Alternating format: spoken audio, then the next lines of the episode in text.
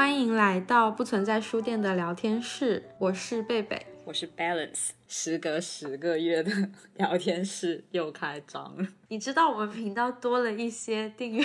我不太知道。哦，因为我有看那个订阅数字，我有点惊讶，因为我们很长很长时间都没有更新了。可是，呃，过一段时间会有那么一两个新增的订阅，所以就是如果你是新来的听众，哎呀，这个开头感觉有点不认真。就如果你是新来的听众，就先向你介绍一下这个频道。呃，它是我们不存在书店的一个聊天室，有两位店主会在这里不定期的聊聊天。那距离我们上一次更新已经过了十个月了，上一次好像是十二月三十一号最后一天，就是二零二一年最后一天录的，然后还是临时突然想到的一个主题。然后今年是因为就是也很多事在忙，然后是贝贝在上海那边的，之前年初的时候也被隔离了很长一段时间，然后我也因为是个人的原因又要上学了，然后。就卡了很长的一段时间，然后本来我们其实也准备了好几个主题，但是都因为 时间的问题进行不下去。就是刚才 Balance 说到的这个客观的原因，其实也是让我们想录这期节目的一个原因，在当时。呃，我在上海，在家里大概被封了，应该是有一百天。我的记忆当中，就是肯定是有一百天的，一百零几天我就不记得了。当时待在家的这一阵子，是我工作之后，我记忆中我毕业工作之后，第一次有这么多的时间可以看书。对，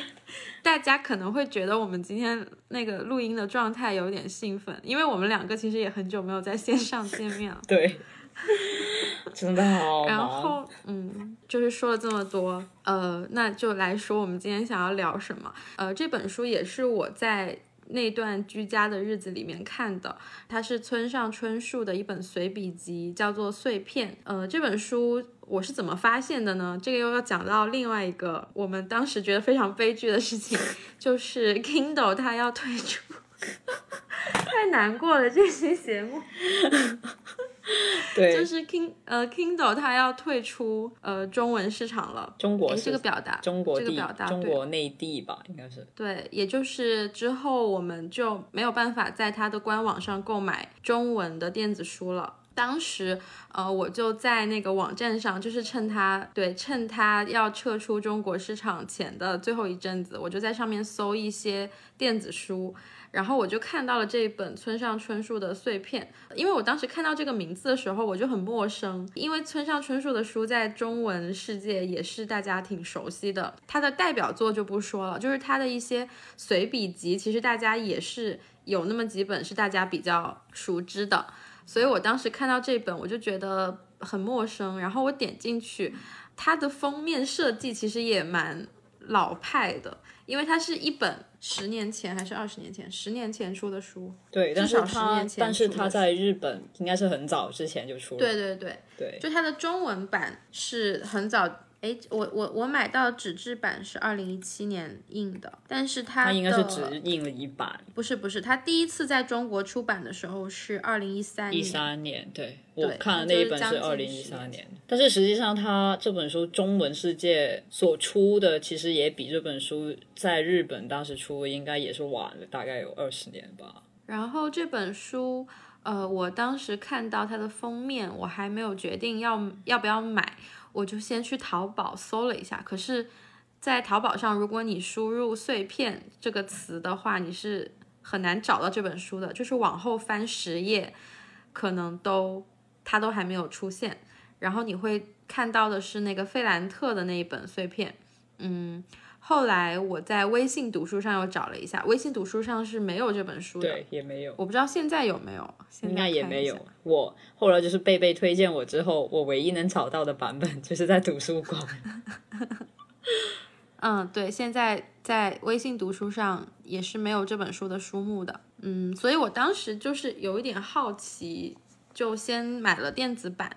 然后它的副标题是令人怀念的1980年代。这本书的主要内容是收录了村上春树他在1982年到1986年这四年期间，在一本叫做《运动画报》的杂志上连载的一个专栏，就是它里面的内容非常的杂，每一篇也很短，就大概每一篇花个三五分钟就可以看完。所以我那个时候就是很快的就把这本书翻完了。嗯，为什么今天想要跟大家聊这个？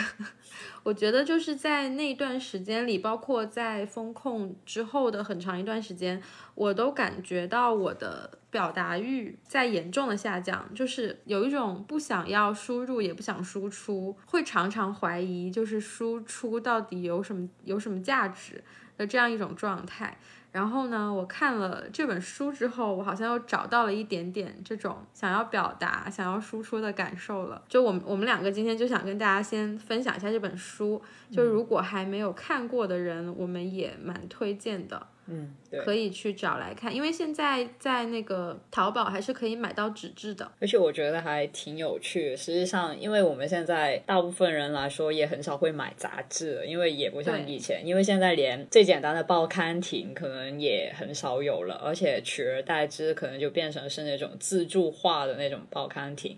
但实际上，这种报刊亭它给人的选择，实际上是已经少了很多很多书，而且中文的杂志里面，可能相对于国外的杂志来说，可能更偏向于说服饰美容或者是说明星类的内容，可能会多更多一点。但实际上，像以前的一些杂志专栏的话，就像村上春树这种，他就会更多的是讲述一下文学家或者是艺术家他们自己的一些生活状态，或者是他对社会的一些看法。而贝贝推荐的这本书，实际上也是村上春树他以前在这四年里面他收到的一些杂志，然后他对杂志内容的一个看法，或者是他的一些思考。所以我就觉得还蛮怀念以前我们经常会买一本杂志，然后我自己来说吧，我自己来说，我可能打开我经常买的一本杂志，可能我会先看专栏，专栏的那些文章它会比较短一点嘛，而且它有一些时候，如果是你追开的这个作者，他每一期都会在里面的话，你还可以了解一下他这一期可能是他写了什么东西，或者是他写的比较幽默一点的，可能你还会去追一下他写的一些内容。而村上春树这一本书。实际上也是把他当时的一些连载作品或者是一些随笔都放在了整本书里面。虽然看起来还蛮杂，但是我觉得就还挺反映他那一段时间对生活或者是他所看到的一些东西的一个思考。哦，因为这本书我看完电子版之后，我去买了实体书嘛。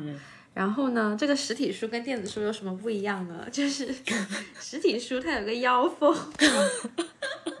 然后我第一次觉得，就是买买到这本书之后呢，我第一次觉得我可能喜欢一个腰封，嗯，就是他这本书的腰封上没有任何的某某某推荐，哦哦哦，嗯，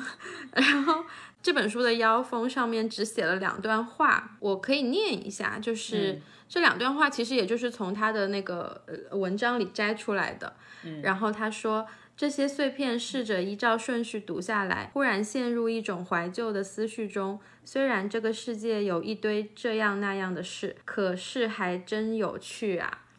对，就是刚才你说到他这本书里的内容，是他翻看一些杂志，然后对杂志里的内容做的一些记录和个人的这种思考。嗯，他在这本书的前言里面有介绍，当时是这个《运动画报》的这个杂志向他约稿的时候。就跟他承诺说，呃，我们每个星期，哎，还是每个月，反正是有一个时间点，他就会把一些新的一些杂志寄到村上的家里，然后他就会按照里面的一些内容，就可能说他觉得这本杂志某一点他觉得很搞笑或者是很奇葩，他就会写在一些文章里面，而且他写的比较多的应该就是君子，就是可能就我们经常看到那个 Gentleman 那本杂志，然后还有纽纽约客，就是 New Yorker，然后还有其次是人物，还有那。个《纽约时报》，然后还有生活啊、人物啊、滚石等等，就是这些，就是一直从那个时间点到现在还有在运营的一些杂志，就是在那个时间点，村上就是看了看完这些杂志，他就挑一些比较有趣的点写在了《运动画报》上面的一些连载。对，所以他就有说到，其实他本人是不喜欢写专栏的。也不喜欢写连载，但是因为当时这个工作实在是太开心了，因为他 就只需要等着杂志送上门，然后他从里面挑他觉得有意思的部分。就是你刚才说这些杂志，他们从那个时代就一直都运营到了今天嘛？对，而且还一直保持着就是比较高的对比较高的质量。大家可能听到这些杂志的名字，然后。联想起说，村上春树在那个时候翻看这些杂志，再从里面摘取一些有意思的内容，可能会觉得这个内容是不是很有深度，或者是，或者是他要发表什么高见，但实际上并不是。然后我觉得这个就是这本书，嗯，《碎片》这本书最让我喜欢的地方，因为你就是看到了村上春树他平时。脑袋里的一个状态，其实就是一种特别特别放松。我我那个感觉就很像，呃，你放学回家的路上，你随便看到了街边的一个什么东西，或者是一家小店，然后你很想走进去看看，但是其实你对它可能也没有抱有特别大的期待，就是一种好奇心而已。所以它在这个里面，它在这些看上去非常经典的杂志里，它得到了一些什么样的内容呢？比如说。比如说，他在呃专栏里面有写过疱疹，在当时那个年代，疱疹还是一种对于一部分人来说比较陌生的一种性病。然后村上春树他就真的用了两篇文章来详细的介绍，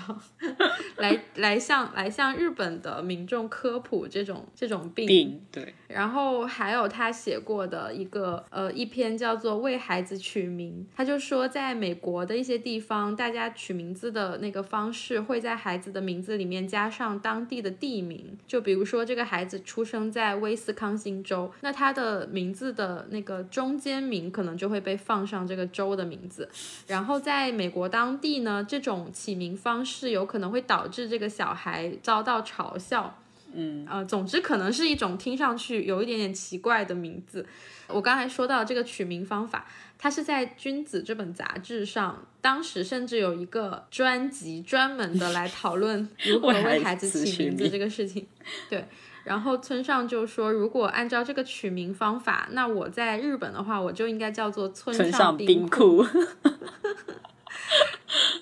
他在那个文章的末尾就建议说，最近就是身边即将生孩子的爸爸妈妈们，你们可以来考虑一下，因为在日本，这个用地名做名字的方式在当时还是很不常见的，现在应该也不常见。然后他还有说到一个，就是我我跟我跟 Balance 都比较有印象的一篇，就是那个陨石猎人。对对对，我应该是我也是最印象最深的是这个。然后它里面有讲到一个我觉得很有意思的事情，他是说他是说很多人认为陨石是非常烫的，就说这个陨石猎人他发现这个陨石的时候，这颗石头应该是烫的都没有办法接近的那种感觉。但是这个陨石猎人哦，先解释一下陨石猎人这个职业，就是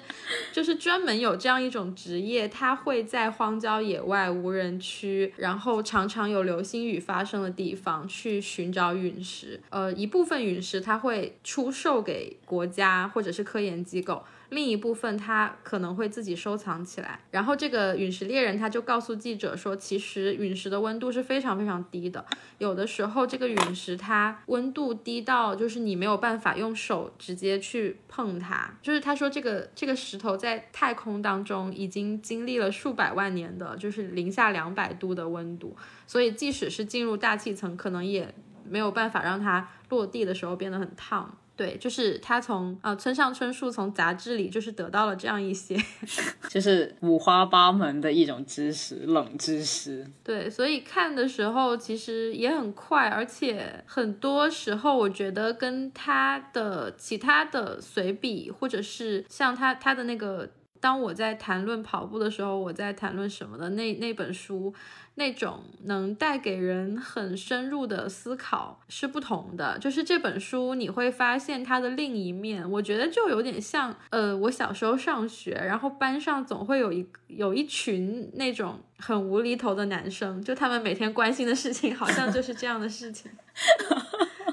对，我也觉得，反正就是这本书看的时候，你不需要太多加入太多的思考，其实你就是跟随他的步伐去了解一下很奇怪的事情，我觉得就很不错，而且这也是一种很放空的状态。我觉得，因为看完这本书也很快，一一个钟到一个半钟就基本可以看。实际上，可能它带给你的信息量其实不是特别多，但是你会随着它些文字，你走进这个我们不曾经历过的一个年代。虽然是。一九八零年，可是你看它那个时候记录下来的这些时代的碎片，放到今天来看，也完全不会觉得过时，或者是失去了那种对我们的吸引力。就是你看到这个事情的时候，你还是会觉得很新奇。对，就就确实是他那个腰封上说的这个，就原来这个世界上还有这么多奇怪的事情。所以当时我分享给你这本书的时候，也是感觉到。好像在那一阵子，人的那个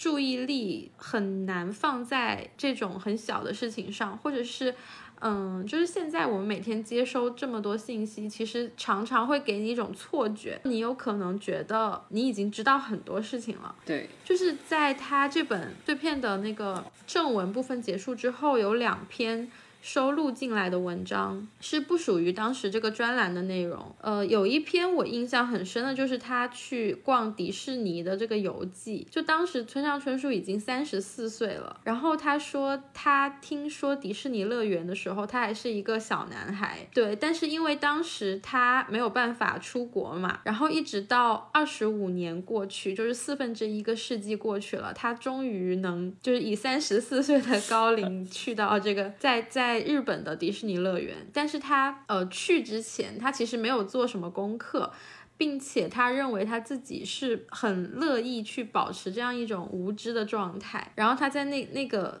那篇文章的开头，他就写到，他说无知就是现代社会的最高级的奢侈品。你看他这个写这个书的时间是。一九八一九八二年到一九八六年嘛，但是其实他这些当时的这种所思所想放到今天来，依然是还是能给我很多能量吧。反正这本小书倒不是说他写的内容有多么的有知识性或者嗯有哲理，但是就是在今年下半年，在六月份，就六月份其实上海已经解封了，但是你会发现在后来的生活当中有很多的很很小的事情。还是能让你感受到，就是环境的变化。我我在就是今年下半年还会不断的想起这本书，就是因为感受到了这种观察很细节的很小的事情可以给我的一些能量。村上春树他本人其实，在他的小说当中，就是读者们也非常的受到他这种观察细节、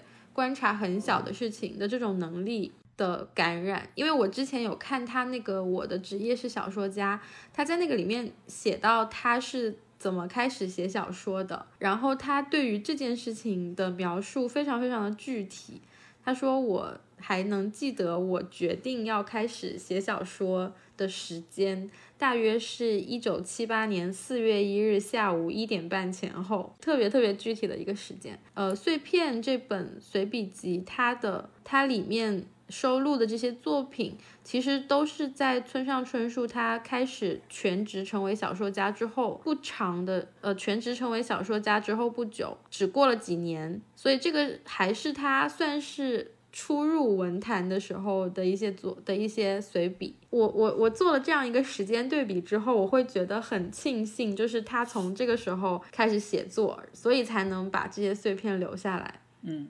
对。而且他后来看一下，他就虽然他这本书引入中国的时间已经算比较晚了，因为他是就是八十年代写的文章，但实际上进入到中国是已经是千禧年，就二零一三年之后了，对，所以现在虽然已经出了很多他的一些随笔集，但是对于我们现在来看的话，可能稍微会有一点时间差，就是像我刚刚说的那个，就是。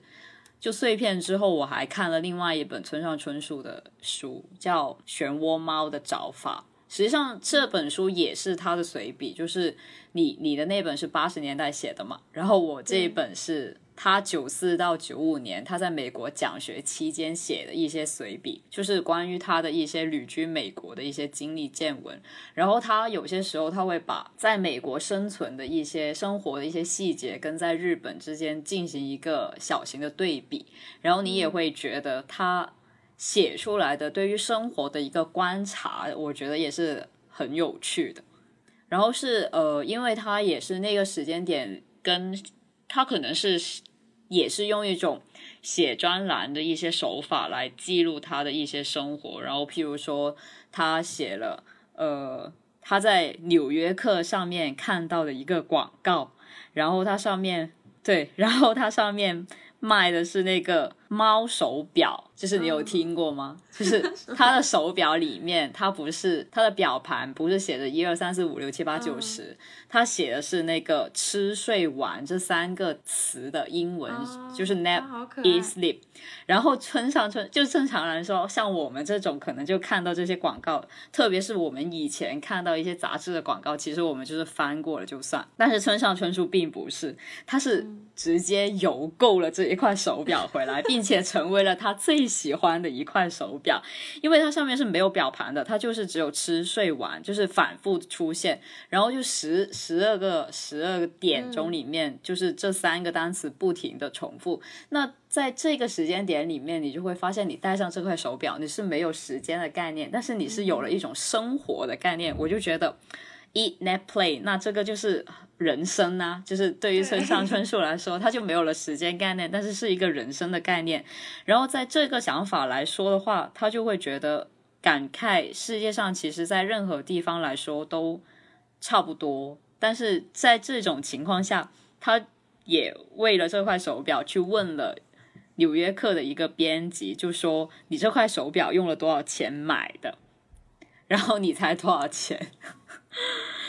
在当时，对一九一九四年，我有点没有概念，就是就是你你觉得，如果你会用人民币，你去买一块这样的手表，就是实际上就有点像我们去买那种玩具手表一样，就是也不是名牌，反正就是就是有点像以前那些夜市里面卖的那种手表，因为它有一张图，我等一下可以发给你看一下。然后我觉得在当时可能一两百块钱人民币，人民币是吧？嗯。他这块手表花了六十美金，六十美金。但是当时的他《纽约客》的编辑就说，他因为他戴上了这块手表，然后你就想去跟那个《纽约客》的编辑去炫耀，说我在你的杂志上面买了这块手表。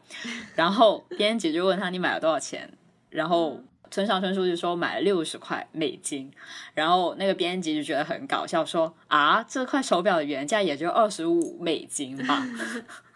但是，但是，就对于我们来说，可能就会觉得，嗯，就是那个差价就已经比较令人难以接受。但是，村上春树就会觉得啊，这个广告这么奇怪，但是我买回来之后，我也觉得挺好用的呀。就是，就是他本人也是很喜欢买手表，但是他不会买那种特别贵的那个手表。然后他抽屉里面可能有十几、二十块手表，然后他还是用于在夏令时跟冬令时的时候可以不停的切换那个。时差，然后他反而他自己是很喜欢买这样的一块手表，然后他后来还花了五千日元去重新给这块手表换了一条表带。就虽然可能在价值方面可能真的是价值比较小，但是对于他自己来说，可能就他会觉得在这块手表上面他感受到了一种生活的气息，因为它上面没有数字嘛，它只有吃睡玩，那就是人的终极追求，不是是为了这三个人吗？对啊，对，没有工作。然后，然后我发现他还很喜欢在《纽约客》上面买这种邮购的东西。就是说我刚刚，因为他这本书不是说是漩涡猫找呃漩涡猫的找法嘛，然后它里面很多买的东西就是关于猫，就像他刚刚买那个猫手表，然后他还曾经买了一个是专门给猫看的录像带，就是 video cabinet，就是正常来说。你就会我们可能买录像带，肯定就是说呃。这部电影或者是这部电视剧，我们是有兴趣的，然后我们才会买。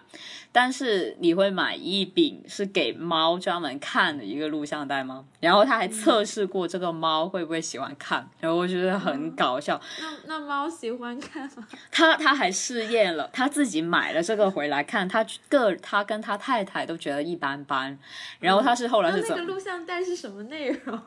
他他好，他没有写，但是呢，他把这个录像带他是怎么测试呢？他把这个录像带寄回了日本，给了他一个朋友，然后他里面的那个是他那个朋友，就是把这个录像带一放进去，他那个猫就一直盯着那个屏幕，好神奇啊！现在 为什么这种录像带到现在都没有流行起来呢？我就觉得有很很疑惑。正常来说，不是应该？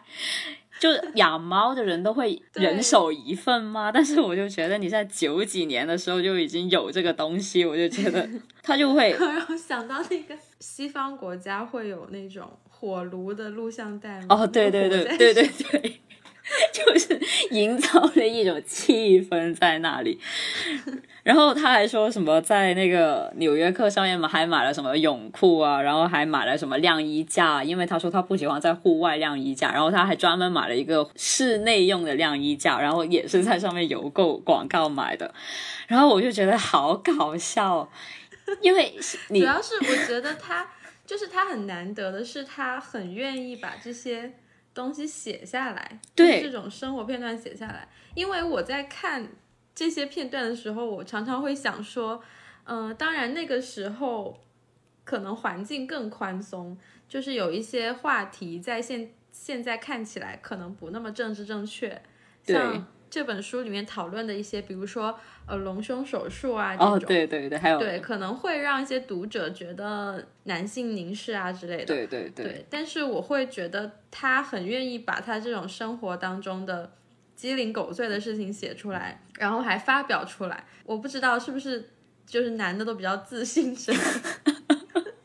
但是我觉得，就是大家其实，在生活当中，尤其是因为我工作上还会接触到蛮多人的这种日常记录的，嗯，然后我也会同时同样的有这种就是庆幸的这种感觉，就是说大家愿意把生活当中这么零碎、这么琐碎、这么私人的片段写出来，其实只要把它写出来，其实另一个人看到，我觉得就是一种共同在拼一个拼图的感觉。然后会，虽然你这个东西可能你会觉得它很很莫名其妙，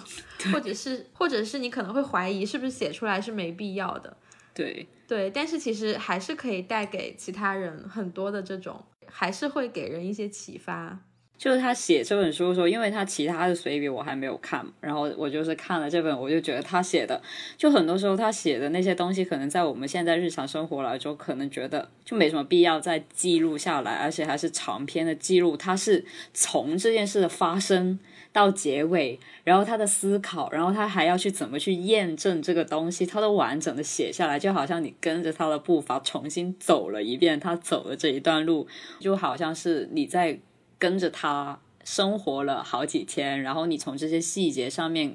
感觉你会更了解他这样的一个人。然后还有一个点，我觉得是他观察的还蛮仔细，因为之前我们书店不是每一年都会出那个 summer reading 的吗？然后对，然后他就说他当时去美国的时候，他就发现为什么对于美国人来说，就是 summer reading 的那个重要性，是他当时是去了。佛蒙特这样的一个地方，然后它就是那个地方，就是一个适合悠然度夏的一个地方。然后它那边还有很多的旧书店，然后他就在那里观察，就发现，即使是一些旧书店，甚至是很小、很不起眼的地方，但是里面的书目都非常的齐全。然后他就会观察到说，对于美国人来说，一年之中是只有夏天是最好的读书季节，不仅仅是因为它有一个长假，然后还是因为它那种时间，然后还有天气，然后这样的一种对于我们现在来说，summer reading 可能就是学生是有那个暑假，然后老师可能有这个暑假可以做到这一点，但是他反过来，他就会认为说，为什么在日本？它不适合 summer reading。他就提到一个点说，秋天才是日本的读书季节，因为他认为说，因为日本的夏天实在太热。而且是没有这种集中的精力去来看书，所以他会认为在日本夏天的书一般是卖不动的。但是在美国的话，因为夏天的书好卖，所以他们的旅游胜地的书店通常理所当然都会一片兴旺，而且大部分都是旧书。就譬如说那些人去度个假，看完这本书了，然后他也不想带回去，他直接就在那个旧书店给卖掉，然后就形成了一个优良的循环。呃，就其实包括像碎片，然后还有你说的，就是村上春树他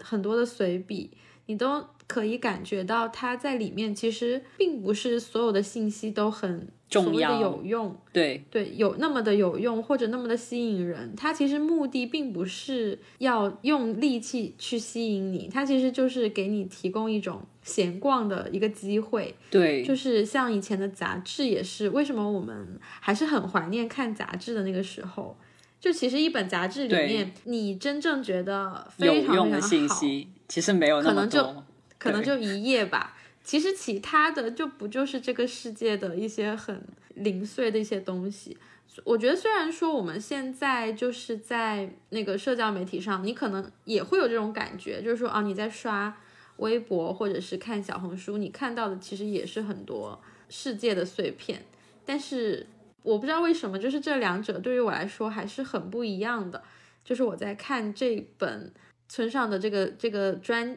专栏的对专栏的文集和我在刷社交媒体的感受是完全不一样的。对，当然社交媒体它也它肯定是有呃算法之类的一些。影响对会给我推我想看的，或者是他认为我感兴趣的一些内容，就是我自己思考为什么这两者给我的感觉很不一样。其实就是刚才说到的这种对对生活或者对一件事情的观察的那个细致程度。因为村上他给我的，就是我很佩服他的一点是，他是真的有耐心在观察，有耐心和好奇心在观察他的。周围他自己做的事情，还有他周围出现的人，嗯，现在网络上我们能看到的一些观察，其实并不是很细致或者很精准，而且很多时候这一类的观察可能还带着各种各样的。视角就是俯视的视角，或者是没有足够的尊重读者的这样一种角度。但是像村上写的这些东西，我就觉得他很很坦诚，就是他怎么想的，他就这样告诉你了。对你刚刚说的那个视角，就有点像你去刷那个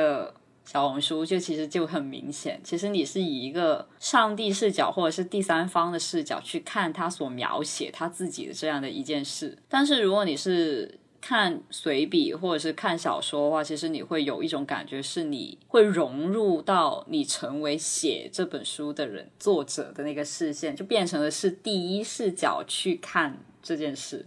嗯，然后我就会觉得是整个体验会有很大的一个不同，因为你如果是上帝视角的话，其实你会觉得哦，其实我刷完就算了，其实你没太多有用的信息，或者是带给我触动的一个信息。但是如果是你看小说的话，或者是看村上随笔的话，其实你会觉得你你是以他个人的一个视线，或者是那个角度去跟随他观察的脚步去了解他的一个日常，我觉得还是稍微有一点点不同。我觉得对对，嗯，所以还是很推荐大家去看一下村上的随笔，真的很有趣。